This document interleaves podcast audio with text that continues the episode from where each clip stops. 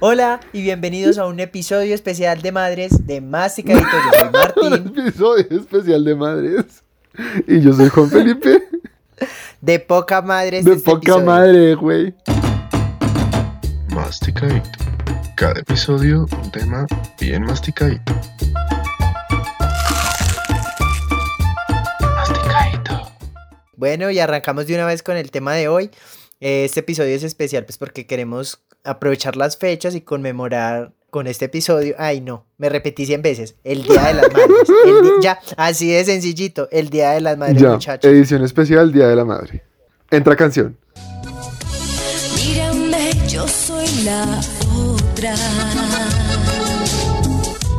La que tiene fuego, la que sabe bien qué hacer. Bueno, y como es costumbre, vamos a arrancar nuestro segmento con las mamás de la tele. Bueno, no es costumbre que arranquemos con las mamás de la tele, pero haciendo un poquito un repaso de las mamás en la De televisión. la representación en los medios. Juanfe, ¿cómo te parece a vos que se representan normalmente las mamás en la tele? Pues normalmente se representa con señoras de cierta edad y que son mujeres, lo cual me parece, pues, que tiene sentido. No, chiste Sí. malo. No, eso no, eso no va. no, yo retomo. Qué chiste tan malo. Bueno, Juanfe, ¿y cómo te parece que se ha representado a las mamás en la televisión?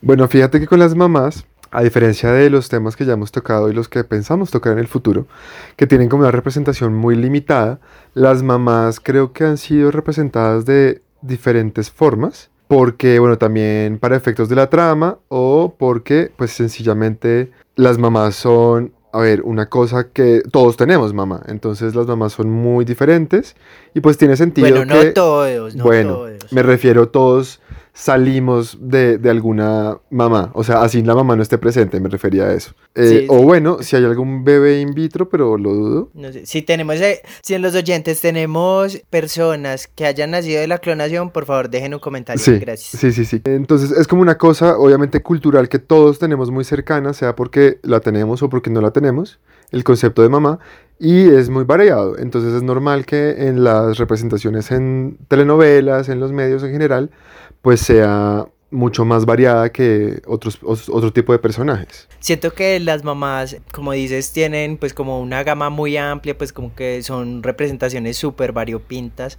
pero también creo que aparte de eso han sido un reflejo de la época, mucho más fiel que otros imaginarios, entonces como que antes veíamos como novelas de época, pues donde el- era esa matrona fuerte, pues, que sigue siendo y creo que es parte de nuestra cultura pues colombiana, como que la mamá sí tiene un papel muy fuerte dentro de los núcleos familiares y sí es como una autoridad fuerte en casa, pero como que los intereses y las cosas que hacían las mamás han cambiado con época y la televisión también ha reflejado eso, o sea, ahora vemos mamás trabajadoras, multitax, multitax, Multitax. multitax. Entonces, pues no sé, ¿qué te parece si, si le pegamos una revisada a tres mamás icónicas de la televisión? Sí, listo, de una. Te tengo, te tengo la primera. Bueno, esto es en orden cronológico, no, no sé, no estoy seguro porque no me acuerdo cuál fue primero. Si ¿El huevo o la gallina? el huevo o la gallina. Pero entonces la primera que te tengo es la mamá de Betty en Betty la Fea. Doña Julia, Doña, Doña Julita, Doña. Julia, aquí un secreto, un secreto para los que nos están escuchando. El nombre lo tuvimos que buscar en Wikipedia porque no nos acordábamos de cómo se llamaba. Y eso además también creo que dice mucho del personaje, ¿no? Ella era como pues la mamá de Betty, no tenía mayor relevancia para la trama más allá de ser la mamá de Betty. Sí, porque tienes razón, porque a mí inmediatamente se me viene el nombre de Don Hermes, o sea, Don Hermes lo Sí. tengo pues tatuado en la piel, porque sabe que el diablo es puerco. El, diablo es puerco, ajá. Felipe. Sí, sí, sí, fue súper icónico, pero la mamá de Betty era simplemente como un personaje de apoyo y creo que su función era básicamente esa, hacer un apoyo. Cada vez que había como algún problema, cada vez que Betty necesitaba de pronto un consejo, cada vez que Betty necesitaba de esa figura materna a la cual acudir para sentirse mejor, reconfortado, lo que sea, esa era como que su única función, me parece a mí, como una mamá muy abnegada, como un poco apocada, no necesariamente porque Don Hermes, sí, muy angustiada, y no necesariamente porque Don Hermes la tuviera pues subyugada, no, porque no era el caso, de hecho creo que era una relación que se veía bastante sana, pero es más como que su personaje era muy unidimensional, como que no el, personaje no tenía mucho desarrollo pues en la trama. Es, era una mujer pues agobiada, que siempre estaba preocupada, pero que también era el reflejo como de muchas mamás como de, de, no, mi hija, como que su papá que tiene, hay que tener la comida lista, pues eso no lo decían, pero es como, no sé si de pronto tú también conoces ese tipo de mujeres, Juanfe, pues de mamás Sí. En este caso, pues que las mujeres no solo son mamás, pero pues para efectos del programa de hoy las encasillamos como en el rol de mamá, pero esas mamás como que era como, no, se tienen que respetar a su papá, ya viene su papá, eh, lo que diga su papá. Ese siento yo que era muy el papel de doña Julia en la novela, que era como que todavía tenía como ese respeto pues por, por, eh, por la pareja, por el por el hombre, ay no, sí. casi, que no digo el rol masculino, o sea, como que ella estaba muy pendiente como de lo que pensara el papá y, también como que la hija tenía que, que, de pronto regirse como por unas reglas y como muy como por el que dirán. Siento que era una mamá así como, no, mi hija, usted no, no vaya a salir así. Siento que esa era doña Julia pues en Sí, como esa típica mamá que quiere preservar las buenas costumbres y que tiene como una moralidad muy conservadora y mm, tal vez como que al menos para la trama de la novela ella no es un individuo en sí mismo, sino que todas sus acciones, todo lo que dice y hace gira en torno a alguien más, o sea, al esposo o a la hija o a alguien más, pero pues ella no, como que no toma decisiones propias por sí misma. No tiene un desarrollo, no tiene un desarrollo su personaje aparte de eso, de ser mamá y de estar pendiente del esposo o de la hija. Una cosa que me parece también interesante es, a ver, en, televisión, sobre todo en las novelas, hay todo, bueno, en las películas también, en todos los medios audiovisuales, incluso hasta en un noticiero, hay una parte muy importante que es el vestuario. ¿Y cómo se ven este tipo de mamás? O sea, la mamá de Betty creo que tiene como también físicamente un modo de vestirse y un modo de verse y de comportarse que es muy típico de ese estereotipo de mamá. Entonces ella tiene como un peinado muy, digamos, eh, vintage, por llamarlo de alguna forma así, de señora. Un peinado de lo más antiguo. Un... que fuese acento.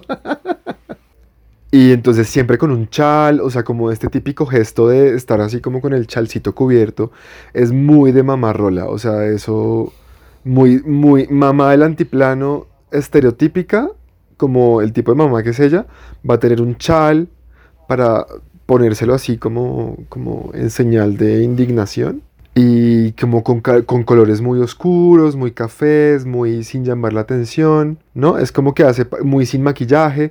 Sí, y por otra parte, ya que hablas de la imagen, se me viene inmediatamente a la cabeza un personaje opuesto totalmente y es Nidia Pacheco, que era la mamá era la mamá, una de las mamás, no, que era una, de una mamá en Pedro el Escamoso. Una de las mamás de Pedro el Escamoso. No era la mamá de Pedro el Escamoso.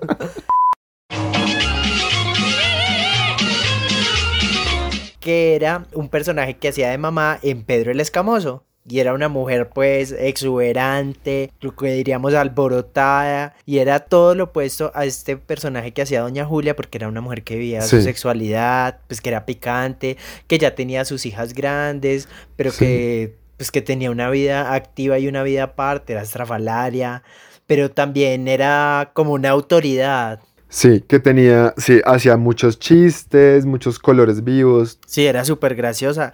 Y es una representación súper diferente como de lo que, lo que es una mamá, pues. Entonces como que las hijas era, una de las hijas que era la Mayerlicita, era súper seria y súper aplomada, que es normalmente como representan a las mamás las novelas, pero este personaje de Nidia parecía más bien la hija, pues porque era alborotada, pues era un chiste, una gozadera ese personaje. Sí, ese también es como otro, otro estereotipo bien interesante.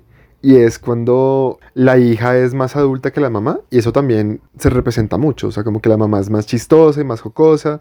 Y que uno dice, bueno, como que de pronto la hija hasta se tuvo que criar sola y por eso es tan seria porque la mamá parece que no, no daba pie con bola. ¿no? Eso Claro. es como lo que nos quieren Eso es pues, lo que se le viene a uno. Sí. lo que se le viene a uno en la- a la cabeza de uno es como, no, a Mayerly le tocó muy duro, ella le tocó pues crecer sola, crearse sola, Peña Nidia pues para acá y para Sí. allá. Y bueno, Doña Nidia, digamos al contrario de Doña Julia, tenía un desarrollo de personaje completo. Ella era un ser en sí misma. Ella podría perfectamente haber tenido un spin-off con una serie propia. Y fue tan conocida que de hecho incluso la invitaban a ella a... mm, ¡Ah! Se me olvidó su nombre.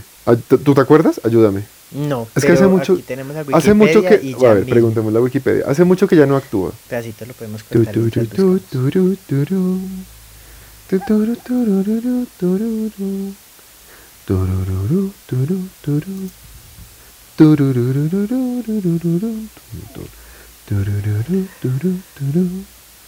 Ali, Turururu. ¡Tarán! Alina Lozano, sí. y Alina Lozano. ¡uh! Gracias. sí. Bienvenida Alina Lozano. Bienvenida al estudio, Alina Lozano. Alina Lozano la invitaron a muchísimos programas, pero no como Alina Lozano, sino a hacer su personaje de Doña Nidia. Entonces, Sí, claro. eso habla de lo bien construido que era el personaje. Y mm, volviendo al tema de la imagen, claro, estaba mucho más maquillada, usaba colores vivos, era un poco... Yo no sé si en algún momento llegaron a utilizar la palabra dentro de la novela, pero era como un poco lo que en Colombia le dicen loba, como un poco el mal gusto. A ver, esto no es un juicio que yo esté haciendo, no es que a mí me parezca que ella tuviera mal gusto, sino que creo que es como cuando estaban en la reunión de cómo vamos a vestir a este personaje, seguramente esa fue la intención que tuvieron, ¿no? Como vamos a vestirla bien loba. Entonces, como... Doña Nidia podría como ser con como, una. Sí, sí, sí, sí. Como que, mm, como que para la mayoría de personas ella estaría vistiéndose mal acorde a su edad. Siento Sí, yo que esa era como la intención, pero a mí eso me parece fantástico. O sea, una de las cosas que más me gustaba de ese personaje era justamente esa idea de yo no soy vieja por ser mamá y tener muchos años. Yo sigo siendo joven, una mujer llena de vida, empoderada, con todos mis eh, objetivos propios de vida y hacía lo que se le daba la gana. O sea, ya existía fuera de su rol de mamá. Ser mamá era una más de sus características. Sí, total. Y bueno, como tercera mamá invitada pues de hoy, en esas representaciones de mamá, Vamos Eh, con me llamada, viene el- ya- llamada exclusiva. vamos con ¿ah? el llamada. Sí. No me acuerdo el nombre de la mamá, no sé si tú de pronto, pero la mamá que interpretó Cristina Lili en Pasión de Gavilanes.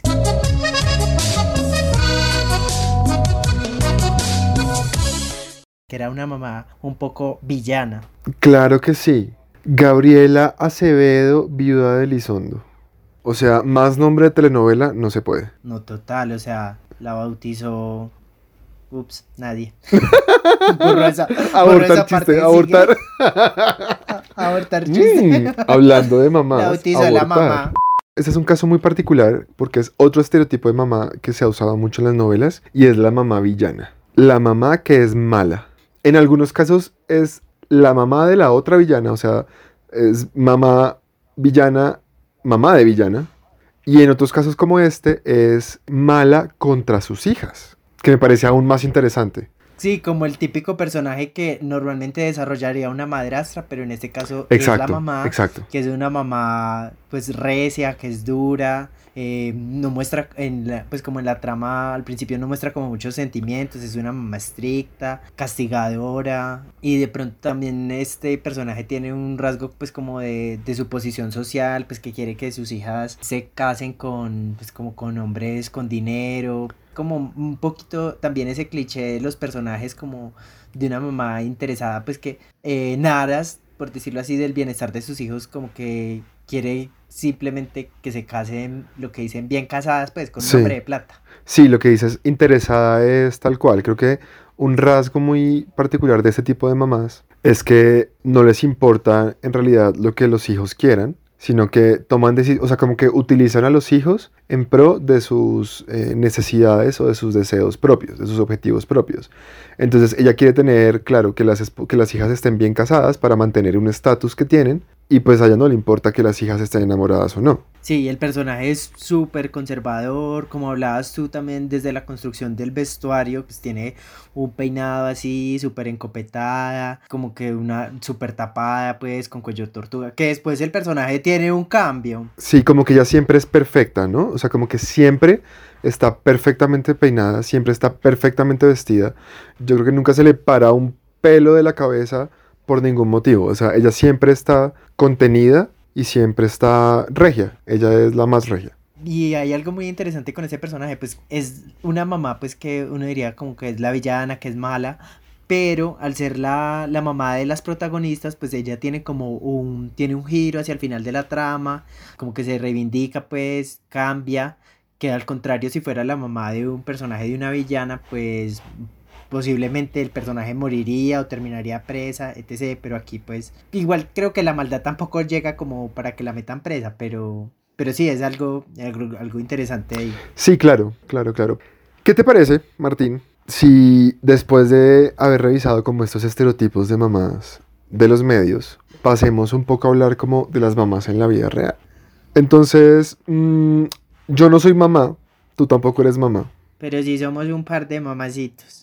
Y no somos mamás, pero somos hijos de mamás. Y tenemos bastantes años de experiencia en esa labor. Por lo cual creo que podríamos, eh, no sé si dar como unos consejos, ¿qué te parece? Para ir un poco como a tono con, nuestro, con nuestra temática de, de no ser una gononea. Y damos unos cinco consejos o más. No, cinco está bien. Cinco, perfecto. Sí, para no ser un hijo de su madre con su madre. Consejo número uno. Los oficios son de todos. Hacer oficio evidentemente no es ayudar, o sea, no es como que, ay, voy a ayudar en la casa, o sea, los oficios nos tocan a todos por igual. Creo que por la televisión y porque la manera en que nos hemos creado, por la historia, el rol del hogar, pues se lo pegamos malamente a la mujer y sobre todo a las mamás, pues porque de pronto en otra época era mucho más común como que el hombre salía a trabajar y la mujer trabajaba, porque es que todo lo que, no sé si en cuarentena se han dado cuenta, todo lo que hay que hacer en la casa, Dios mío, eso es un trabajo entero. Entonces como que lo asociamos a las mamás pues por derecha y se quedó mucho tiempo así. Entonces los tiempos han cambiado, las mamás eh, ahorita pues son mujeres que hacen un montón de cosas aparte de, de estar en el hogar pero seguimos esperando como que la mamá vaya, trabaje y también llegue a la casa a hacer oficio, a cocinar, a despechar a los hijos. No, no, no, mis amores, hay que meternos todos la mano al drill y empezar a hacer oficio todos juntos en la casa, que eso no es responsabilidad enteramente de la mamá. Entonces consideremos y, y es algo para hacer todos. Y lo más importante de lo que dices no es ayudar, eso no es una ayuda, es tu responsabilidad porque tú también vives en esa casa, es labor de todos. Bueno, consejo número dos. No idealizar a la mamá.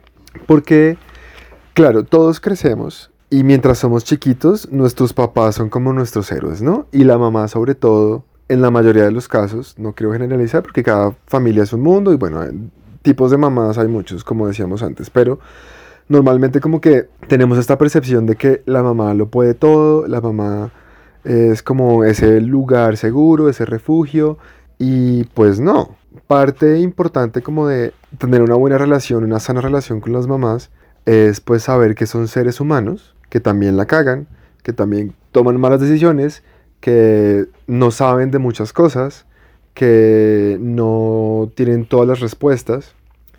Y eso es una cosa que hay que entender y, quererlas pues con todo y eso, entendiendo eso. Ellas son seres humanos como, nosotros y no tienen, eh, no, no, aprobaron un examen para ser mamás, ¿no? Sino que lo han ido descubriendo así como en el camino. Sí, claro, todos nos equivocamos y obvio las mamás no son una excepción. Hacen cosas increíbles por nosotros, pero lo que tú dices, también es tener un poquitico la conciencia como de que son una persona pues también normal como cualquiera, a veces se equivoca y pues en ese sentido también como entenderlas. Sí, y también entender como que son un ser humano con una identidad propia. Un poco lo que decíamos, por eso dije que me gustaba tanto el personaje de Doña Nidia, porque siento que muchas veces damos por sentado que nuestras mamás son solamente eso, o sea, como que su única función en la vida es ser mi mamá y ya. Pero se nos olvida que es un ser humano, un individuo, que dentro de su individualidad Tiene deseos, tiene objetivos, tiene metas, tiene sueños, tiene traumas, tiene odios, tiene... Es decir, todo lo que compone a una persona, ella lo tiene más allá de ser mamá. Ella ya existía antes de ser tu mamá. O sea, no es como que ella empezó a existir en el mundo cuando quedó embarazada, no. Antes de quedar embarazada de ti, ella ya era una persona. Entonces, las Total. mamás, o sea, ser mamá es solamente una más, lo que decía antes, de sus características. Ella también seguramente tiene eh, un oficio o una profesión, tiene unos gustos, tiene unos intereses, tiene eh, unas amistades, tiene relaciones afectivas en su historia, tiene también eh, su propia mamá, entonces también tiene función de hija. Es decir, es como entender eso. Bueno, y eso me da cabida para el punto número 3, y es que, mi amor, no te trajo la cigüeña, tu mamá también tiene sexo. Las mamás también culean. Tú verás si la censura.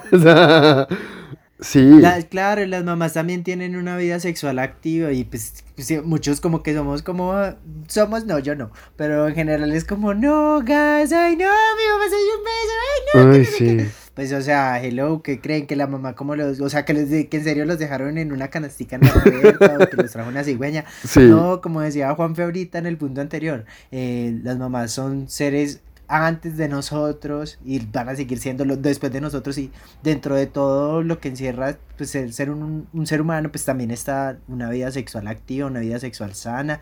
Dejemos pues también de, de pensar como que los papás son solo papás, ¿no? Y esto va como no solo en, en el tema como de la sexualidad, o sea, las mamás si en algún momento y los papás, bueno, todos si en algún momento se separan, tienen derecho como a reinventarse, a rehacer Claro. su vida afectiva, y dentro de eso también cabe una sexualidad. pues, obvio, tampoco es como que todos estemos diciendo, ay, quiero ver a mi mamá. No, no. Sí, bueno, no, tampoco. O sea, Quiero ver a mi como. mamá, pues. Sí, sí. Que no queremos propiciar aquí tampoco es. Se la pasen imaginándose el asunto, porque bueno, eso ya llega a ser Lo como otro es otro complejo problema. de Edipo, complejo Sí. de Edipo. Sí, no, no, no. Pero no. sí, total. tratar el tema con la naturalidad que debe tener, porque pues todos los seres humanos so- somos así. Y si tú eres un hijo que nos está escuchando, un hijastro, y tienes problemas con el asunto, mira, hay que crecer, porque yo entiendo que de pronto cuando uno es chiquito y todavía no entiende el mundo, y, pues uno obviamente se va a molestar porque la mamá está saliendo con alguien nuevo que no es el papá de uno, ¿cierto? Pero cuando ya eres grande, amiguito, no, no, no, no, no. O sea, los papás, las mamás, tienen derecho a rehacer su vida y si la mamá quiere tener un novio o un esposo o, O una novia. o una novia o tres amantes o una relación poliamorosa, eso es asunto de ella. Desde que sea feliz y a usted no le afecte, pues no se meta, no sea sapo. Bueno, punto número 4. Ah, bueno, muchas gracias. Punto número cuatro.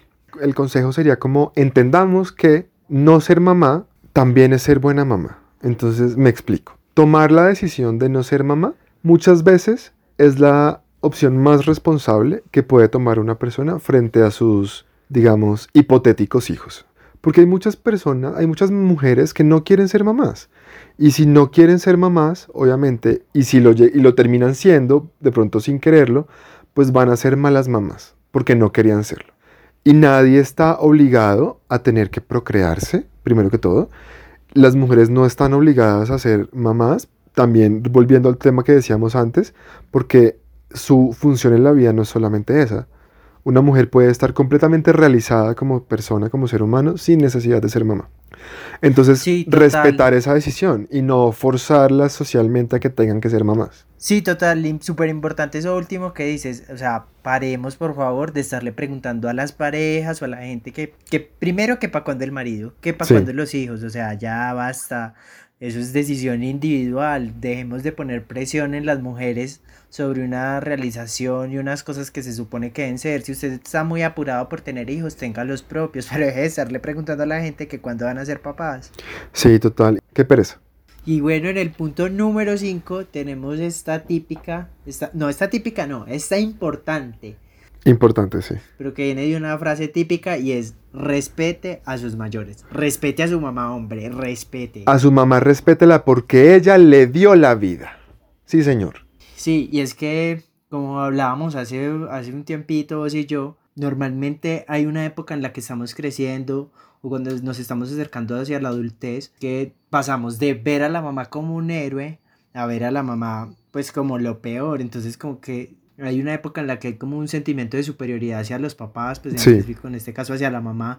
Entonces a uno le parece que todo lo que hace la mamá es lo peor, que la mamá no sabe nada, que la mamá se equivoca un montón. Entonces primero está súper bien el punto inicial de, de no idealizarlo, ¿cierto? La mamá se va a equivocar porque es un ser humano como vos y como yo. Pero aparte, respetemos las decisiones, pues que también es una persona inteligente, una persona, o sea, no somos superiores, pero se nos mete en un momento de la vida, pues que somos la última Coca-Cola del desierto Sí. y pasamos por encima también de nuestros padres. Entonces, ubícate un poquito, respeta. Habrá cosas que, que con las que uno no esté de acuerdo, que de pronto sí estén erradas, pero hay formas en las que uno se puede acercar y hacerle ver, pues, a, a la mamá o a cualquiera, pero pero todo desde el respeto, que siento que a veces como que también se nos va la olla con los papás y pues súper mala nota eso. Sí, yo creo que en este punto, digamos que la parte clave es superar esa etapa, porque yo siento que es normal, o sea, a todas las personas que he conocido les pasa lo mismo y podríamos fácilmente entrar a, a revisar como todo eh, la teoría psicológica que hay detrás de eso, de los estadios del desarrollo emocional y el desarrollo mental de las personas, pero pues este no es el programa para eso porque ustedes ya, ya, ya han escuchado que buscamos los conceptos más básicos en Wikipedia. Entonces, aquí no vengan, no vengan esperando eso. Pero pues si ustedes quieren, vayan a averiguarlo. A lo que voy es que creo que es un proceso normal por el que todos pasamos. Es un proceso propio de la adolescencia en el que nos creemos que somos lo más, que estamos por encima de los papás en todos los sentidos, que somos más cool, somos más inteligentes, somos más cultos, nos vestimos mejor, los papás son unos bobos. Creo que esa parte, eso es normal, eso es normal y es un proceso que todos vivimos. Pero lo importante es salir de él. Si tú ya tienes, si ya, si ya, ya estás en la adultez, si ya no eres un adolescente y te sigues comportando así con tu mamá, pues ahí sí lo que tú decías, ubícate. Qué sé yo, hay muchas familias en las que, no sé, los papás son, por ejemplo, gente que creció en el campo y llegaron ya de cierta edad, o sea, ya grandes, a, la ciudad y tuvieron a sus hijos ahí. Y los hijos han vivido en la ciudad toda la vida, pero los papás tienen un em, trasfondo de una cultura diferente. Aquí no quiero hacer como, no quiero fomentar estereotipos de que la gente del campo es inculta, sino que lo que quiero decir es que tiene una forma de vida, de ver la vida diferente, y tú que naciste en una ciudad, la vas a tener completamente diferente. O en mi caso en particular, por ejemplo, mi mamá es de la costa y ella llegó a Bogotá pues ya siendo una mujer adulta y yo nací en Bogotá. O sea, yo soy... Ahora, espera, me confundí. ¿Rolo o cachaco? Rolo. Rolo. Rolo. Rolo. Rolo. sí. Cachaco es el que es de pura cepa. Yo soy Rolo de toda la vida. O sea, de que nací aquí y me he criado en Bogotá toda la vida. Pero pues mi mamá tiene una idiosincrasia y una cultura diferente. Entonces, es entender que esas cosas a veces chocan y pues eso está bien también. Entonces, no hay por qué rechazar unos modos de los papás solo porque son diferentes a los de uno y no hay por qué por debajearlos, digamos, solamente porque uno piensa que los modos de uno son mejores. No, simplemente son diferentes y hay que aceptar esas diferencias. Claro, y con lo que dices de la anécdota, como para también ir cerrando, a mí también se me ocurre una con mi mamá y es precisamente como que cuando todo el boom de la tecnología que todos estamos aprendiendo por decir con el tema de los smartphones y eso, como que cuando mi mamá hacía a veces una pregunta sobre una aplicación o algo, como que yo decía como, ay, como, ay, Sí, ¿por qué no sabe? sí. O sea, da, pero ya ahora como mirándolo en retrospectiva, me parece súper como, primero que estaba interesada en aprender, o sea, Sí. que no le daba pena preguntar y seguir Sí. aprendiendo. Y segundo, pues que en un punto, de pronto un punto previo al de mi mamá, yo también estaba haciéndome las mismas preguntas Claro. y estaba teniendo de pronto otras fuentes de consulta, pero como que al yo aprenderlo antes y que mi mamá no lo aprendiera como al mismo ritmo, Sí, eh, yo decía como, ay, mi mamá, ¿por qué no sabe? Pero obvio, pues Sí. estaba, estaba yo inmerso como dentro de otro grupo donde me llegaba de pronto la información más rápido. Entonces eso es como algo que he aprendido. A también como enseñar con amor lo que uno va aprendiendo, pues porque Sí. obvio, no- uno no se las sabe todas y evidentemente los papás tampoco. Entonces en vez de como juzgar, también enseñar desde el amor. Que bastante amor y paciencia tuvieron los papás de uno para enseñarle a uno las cosas cuando uno estaba chiquito. Entonces, pues tengamos un poquito de, ¿no? de reciprocidad, porque ellos también tuvieron mucha paciencia, porque a veces chiquito uno no entendía cosas y ellos tenían con toda la paciencia que sentarse a explicarle a uno. Y quisiera hacer, Martín, un paréntesis, porque ya que tocaste ese tema, me voy a ir un poquito por una rama, pero es que me parece que es un tema chévere y pues esta es la oportunidad de, de hablarlo. Todos nos hemos encontrado con este, eh, no quiero decir problema, pero como en esta circunstancia, digamos. Y con este hemos- reto. Con... con este reto. Y hay un montón de chistes al respecto, de cómo la gente joven le intenta enseñar tecnología a la gente mayor, ¿cierto? Y, y es como motivo de burla. Pero pues tengamos en cuenta que es que nosotros estamos expuestos constantemente a esas cosas. Si tú le estabas explicando a tu mamá, por ejemplo, cómo usar Facebook, y ves que ella, a ella le toma un poquito más de tiempo entender que el que te tomó a ti cuando recién aprendiste, pues también es porque tú estás inmerso en una cultura, estás rodeado de gente que lo usa, estás eh, seguramente más cercano a los medios tecnológicos en los cuales se usa, como que también todo tu entorno facilita que tú aprendas. Ellos no necesariamente están, o sea, no les cuesta trabajo porque sean mayores, sino porque tal vez su, su, su entorno pues no les facilita ese aprendizaje. Y un ejemplo muy claro de eso es, hay un montón de videos que pueden ir a buscar a YouTube si quieren, de gente joven, o sea, revirtiendo los casos, gente joven a la que la enfrentan a tecnología antigua y son igual, si no peor de pendejos que un adulto tratando de, de, manejar un celular, un smartphone, por ejemplo. O sea, tú comparas a un adulto mayor tratando de manejar un smartphone y a un jovencito, un centennial, tratando de manejar una grabadora y son igual de... Va, les va a costar sí. el mismo trabajo, porque por muy joven y ávido que seas, pues es una tecnología que nunca has visto, de la que no tienes idea cómo funciona y que para ti no es intuitiva porque la interfaz que tiene es completamente diferente a todo lo que conoces. Entonces te va a costar el mismo trabajo. Entonces dejemos de, de, de pensar que los papás en estos casos, la gente mayor, son brutos por no saber manejar tecnología que nosotros sí sabemos manejar, porque ellos seguramente saben manejar tecnología que nosotros no sabemos manejar también. Y ya, fin del paréntesis. Bueno, y no siendo más, queremos desear. tu clásico bueno. Bueno. Bueno, y no siendo más, queremos desearles eh, un feliz día a todas las madres en su mes. Cuídenlas, apapáchenlas, denles muchos besitos. Nosotros llegamos por hoy hasta aquí. Recuerden seguirnos en todas nuestras redes sociales como Masticadito el Podcast, en Instagram como Masticadito. Yo aparezco en Instagram como Martineuse. No, MRT no sé. Me lo sé más yo. y yo como Juanfection. Igual ahí se los dejamos en alguna parte, entonces.